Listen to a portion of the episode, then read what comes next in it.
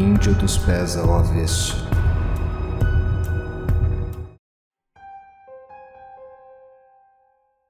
Embora a floresta amazônica possua uma gigantesca variedade de árvores, apenas uma interessava ao mundo no final do século XIX: a seringueira, da qual se extrai o látex, a borracha natural. Um produto muito valioso e praticamente exclusivo do Brasil naquela época. Devido à Revolução Industrial na Europa, a atividade extrativista do látex se tornou extremamente lucrativa, gerando toda uma hierarquia social envolvendo a matéria-prima na região norte do Brasil. Os chamados seringalistas eram os proprietários dos seringais, as fazendas de seringueiras, e os seringueiros eram os seus subordinados, ou seja, aqueles que colocavam a mão na massa, extraindo o látex. Muitos nordestinos acabaram entrando na história, acreditando nas conversas de que o ouro negro, a borracha, era sinônimo de oportunidades de trabalho e melhorias de vida. Vários migraram para o Amazonas, nutridos por essa esperança, fugindo das regiões castigadas pelas secas do sertão. Porém, a realidade não era esse mar de rosas. Os seringueiros viviam em um regime de semi-escravidão, presos por um sistema de endividamentos do qual dificilmente conseguiam se livrar, enriquecendo ainda mais seus patrões. João da Guerra foi um dos que compraram a ideia. No ano de 1890, ele partiu com sua família, a mulher e cinco filhos, para as terras de Afonso Silva, um dos maiores seringalistas da região, e lá ficou durante anos. Certo dia, o patrão reuniu os seringueiros e proferiu o seguinte discurso: Estou com os preparativos prontos para uma expedição ao oeste em meio à mata. Um dos meus jagunços, Antônio Caçador, liderará um grupo de 40 seringueiros armados com o objetivo de localizar e exterminar de uma vez por todas a tribo indígena que habita os arredores do meu seringal para que assim eu possa expandir meu domínio e não tenha mais prejuízo por causa desses vermelhos. O patrão deu as costas para o grupo. Vocês partirão logo pela manhã. E assim aconteceu. Antes mesmo do dia clarear, o grupo partiu rumo à selva fechada. Cada um carregava uma espingarda. A chuva caía fraca, porém incessantemente. Toda aquela umidade fazia com que João da Guerra desejasse voltar ao clima seco do sertão nordestino.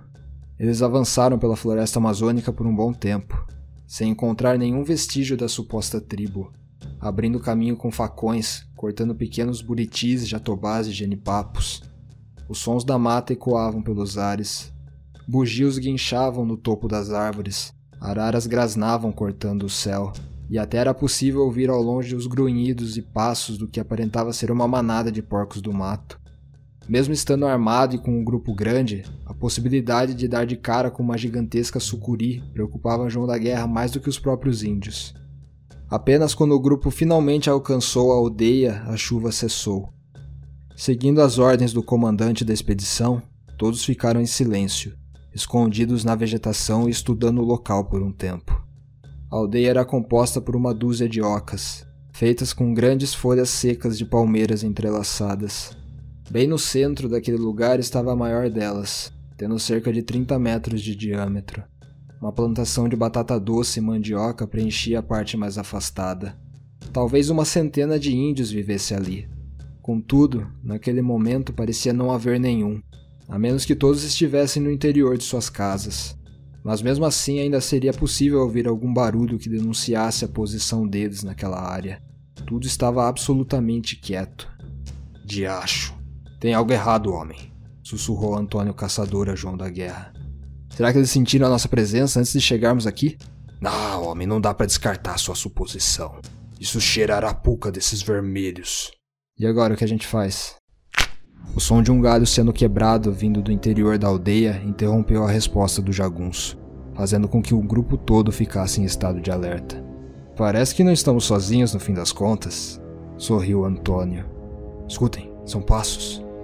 A entrada da grande oca estava posicionada à frente, cerca de 100 metros. Uma figura surgiu de dentro do alojamento. Mas seja lá o que fosse aquilo, não tinha nada de humano em sua essência. Era um ser mirrado, que não devia ter mais do que 1,60m de altura, carregando consigo uma lança. A cor da sua pele era branca como látex, e o cabelo tão vermelho quanto sangue. Penas igualmente vermelhas de araras encobriam suas supostas vergonhas. No entanto, o que mais despertava o sentimento de repulsa naquela criatura eram seus pés. ambos virados ao contrário. João da Guerra carregou a espingarda, porém antes que pudesse atirar, o jagunço ordenou que ele esperasse o seu sinal.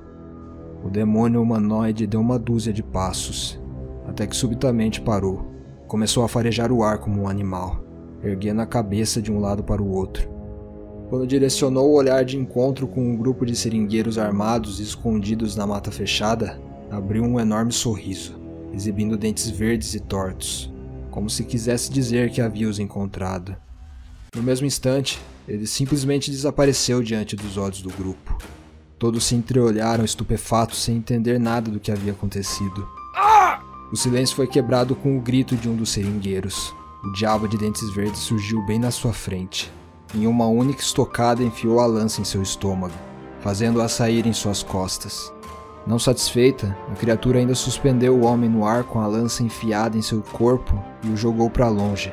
Isso tudo em uma fração de segundo. Quando um de seus companheiros pensou em atirar, a coisa sumiu novamente. Rápido! Alguém acuda o ferido! ordenou o encarregado da expedição em meio aos berros. Saiam da floresta! Aqui o índio tem a vantagem! Os homens abandonaram o esconderijo e formaram um grande círculo, cobrindo todas as direções de ataque possíveis, apontando as espingardas para o ar. Aquilo não é índio, senhor, contrariou João da Guerra. Ele virou fumaça num piscar de olhos bem na nossa frente. Como que o senhor explica isso? Um assovio ecoou pela floresta e o chão começou a tremer. Algo grande vinha de encontro ao grupo. O barulho da mata se agitando denunciava a posição do inimigo. Homens! gritou Antônio Caçador. Formem uma linha na minha frente e atirem naquela direção! Os seringueiros obedeceram seu líder, mas antes que conseguissem atirar, um porco do mato negro e tão grande quanto um homem apareceu diante deles, correndo desenfreadamente e servindo de montaria para o índio de pele pálida. As presas da fera eram grandes e afiadas como a lança que o seu montador carregava. O porco gigante fincou-as no peito de dois homens e os carregou consigo, enquanto corria arrastando-os pelo chão. Nessa mesma investida, o animal pisoteou meia dúzia de seringueiros. Tiros vieram de todas as direções. A maioria acertou o grande animal com facilidade. No entanto, as munições ricocheteavam na espessa couraça natural da fera, impedindo-as de penetrar em sua carne. No lombo do porco gigante, o demônio ria sadicamente enquanto atirava lança atrás de lança com uma força descomunal para alguém daquele tamanho. Todos seus arremessos acertavam em cheio o coração dos homens. O índio de pele pálida fez sua montaria partir para cima daqueles que restavam. Antônio correu ao encontro deles, abrindo caminho entre os seus subordinados e proferiu um tiro certeiro na cabeça do animal, onde a coraça não o protegia. Esse foi eficaz, pois o porco tombou na mesma hora e levou seu montador junto, fazendo-o se espatifar no solo. O comandante atirou novamente, só que dessa vez mirando no demônio. Porém, ele desviou do projétil e desapareceu outra vez. Seu ressurgimento foi cara a cara com Antônio. A criatura de cabelo vermelho fincou a lança no seu pé direito e proferiu um chute brutal com o calcanhar em sua cabeça. O líder da expedição caiu morto na mesma hora. O demônio dos pés ao avesso removeu a lança do pé de Antônio e atirou-a na garganta de um dos seringueiros, que estava a cinco metros de distância. Ele fez o truque do surgir e ressurgir agilmente inúmeras vezes, desnorteando os seringueiros e matando-os com maestria. Somente João da Guerra continuava vivo. Ao ver que não tinha a menor chance de derrotar aquela criatura, ele decidiu fugir pela trilha em que o grupo havia vindo pela manhã. Mas não conseguiu ir muito longe, pois o índio de pele pálida o alcançou sem fazer muito esforço e o derrubou com um chute nas costas. No chão, João ainda encontrou forças para mirar no inimigo, mas antes de puxar o gatilho, outro chute da criatura fez sua arma cair de suas mãos. O demônio colocou um dos seus pés contrários contra o peito do seringueiro, forçando-o contra o solo úmido e lamacento da floresta.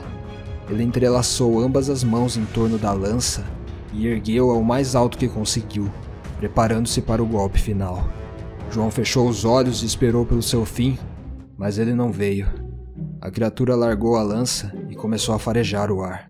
De repente, o índio de pele pálida enfiou a mão em um dos bolsos de João e tirou um pequeno rolo de fumo de corda. Ele colocou-o na boca e, com o estalar de seus dedos, fez uma faísca que o acendeu. A criatura parecia genuinamente feliz com aquilo. Deu dois tapas de leve no rosto de João e desapareceu de sua vista. sem deixar rastros. João não estava nem um pouco interessado em entender o que havia acontecido. A única coisa que importava era que aquela monstruosidade tinha ido embora e poupar a sua vida. Algo silvou próximo à orelha de João, vindo de suas costas, e atingiu o tronco de uma árvore que estava à sua frente. Era uma flecha. O seringueiro se virou para a aldeia e contemplou dezenas de índios o encarando com feições nem um pouco amigáveis.